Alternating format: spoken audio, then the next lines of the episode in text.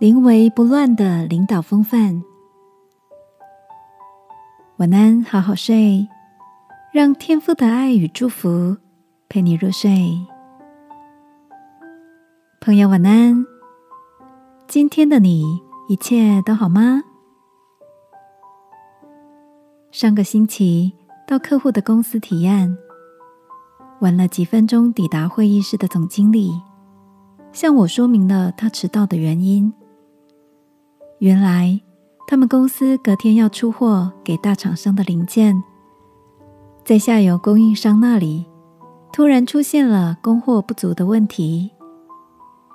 在会议开始前，总经理仍旧气定神闲的引导团队，然后才接续切入会议的正题。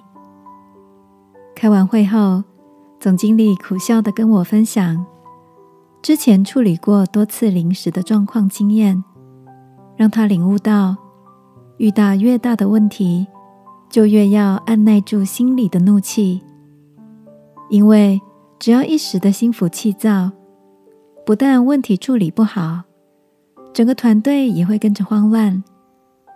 所以遇到问题时，先沉住气，稳住阵脚，是领导人最重要的功课。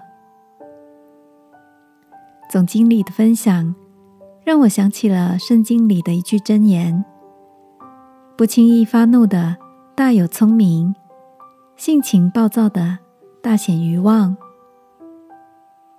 亲爱的，在遇到突发状况的时候，你是容易情绪激动的人，还是能够沉稳掌握状况的人呢？在圣经里，作为门徒们的老师。耶稣总是显现出临危不乱的特质，在面对法利赛人的质问跟逼迫，他也总是能够温和坚定的以智慧化解危机。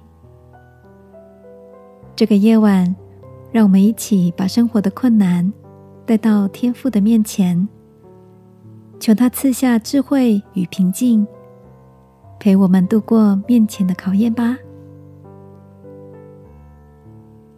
亲爱的天父，我需要从你而来的智慧，在我面对困难时，能够临危不乱、沉着而耐住性子，有次序的解决问题。